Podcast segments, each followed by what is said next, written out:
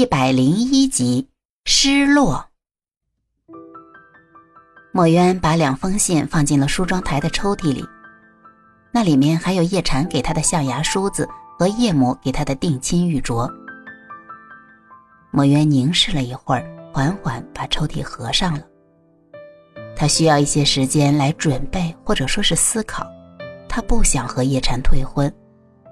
叶家是要去一趟的。因为其他人都回来了，叶禅没回来，需要给叶家人一个说法，让他们安心。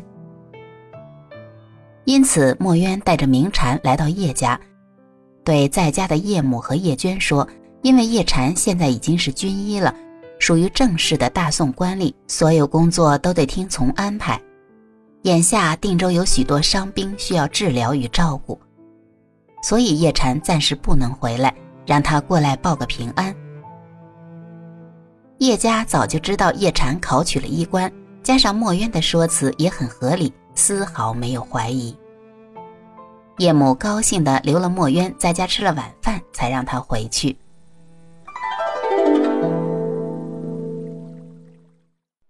钱莹莹在药铺里听说定州的义工回乡了，心中是高兴的不得了啊。他和叶禅只通过一封信，叶禅就不让他再写信了。钱莹莹也知道沈家的人在定州是很有权势的，那既然叶禅不想让假订婚的事儿被他们知晓，如果自己总是写信给叶禅的话，那肯定也会给叶禅带来麻烦。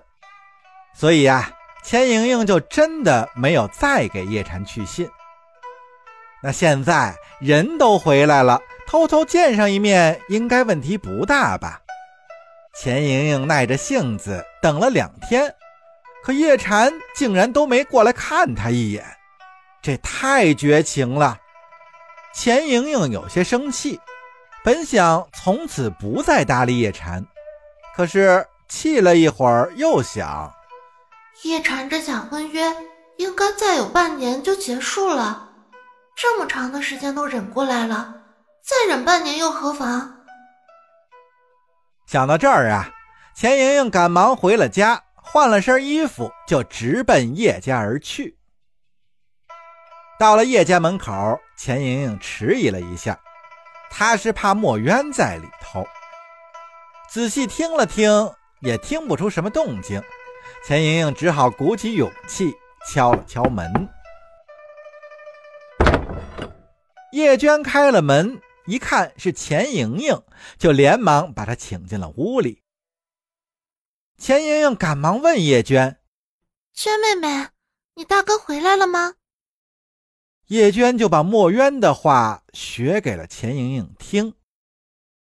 钱莹莹一听是大吃一惊啊！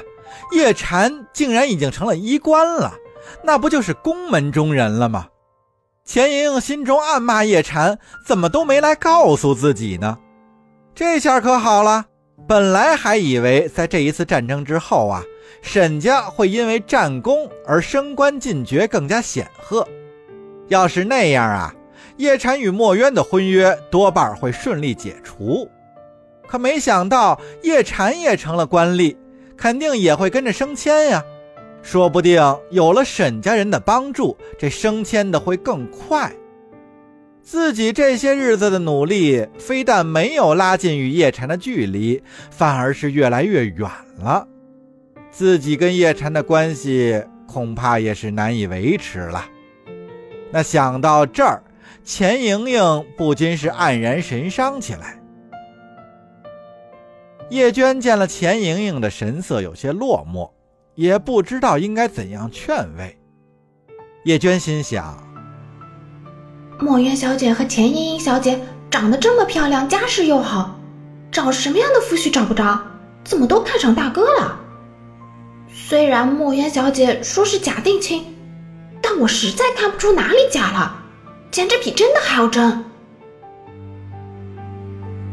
钱莹莹伤心了一会儿。打起精神，又和叶娟聊了几句，这便起身告辞。正在出门的时候，刚好碰见了买菜回来的叶母。叶母是极力挽留钱莹莹在自己的家中吃饭。钱莹莹婉拒，带着低落的心情回到了自己的家中。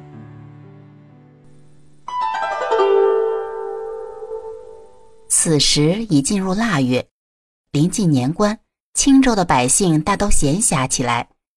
这种时候，各种消息会传播的比平时快，因为人闲下来就喜欢打听和传播各种奇闻异事。刚刚结束的战争，无疑是酒楼茶肆里的主流话题。再加上那些亲身经历过这场战争的义工们现身说法，定州之战无疑就是舆论的焦点。而叶禅再次成为青州的焦点传奇人物。那些义工在定州时，从被耶律晚清送回的伤兵那里，也听说了叶禅的英雄事迹。在开始的时候，大家都是不敢相信呀。可定州围城的辽军撤走的事实，却让这些人是不得不信。虽然这些义工绝大部分都没有爬上过城墙，但他们也搬过武器，也抬过伤兵，也算是经历过生死，那自然也会把身边的事儿说得绘声绘色，令听的人不得不信。况且在这些人中，还有大壮几个少数的人上过城墙，甚至是和契丹人照过面、动过手。他们几人在回家途中也没少向同伴们吹嘘。这些义工就靠着这些亲身经历和听来的素材，再加上自己的想象，把叶禅描绘成一个神话一般的人物。叶禅在这些青州人的眼中，由一个走了狗屎运的小郎中，就变成了一个医术高超、武功卓绝、侠肝义胆的高人。怪不得神府能看上他呢，原来人家是深藏不露的高人呀！当青州的百姓听说叶禅最后跳落了山崖，下落不明之后，一个个也都是叹息不已，为叶禅不能荣归故里而感到惋惜。这两天，墨渊的心情已经平复下来了，他接受了叶禅失踪的现实。也坚定了叶禅没事的信心。再过几天，父兄应该就回来了。他本想等他们回来再打听叶禅的事儿，但他实在忍不住，所以就带着明禅来到了百叶街。他没有去王大祥的茶馆，直接找到了郑记铁匠铺。郑师傅正带着三个徒弟在叮叮当当的忙活，见门口进来两个女人，都披着斗篷，还以为是来生意了。郑师傅放下铁锤，迎了过去。待走近一瞧，认出是墨渊。墨渊向郑师傅行了一礼，还未开口，郑师傅就转头朝里面喊道：“大壮，你过来一下。”喊完就给墨渊让了座，说道：“墨渊小姐，请稍等，我给你去拿壶热茶。你有什么话的，就慢慢的问。”郑师傅不必客气。郑师傅摆摆手道：“啊，不是客气，不是客气，正好啊，我们要歇息一下。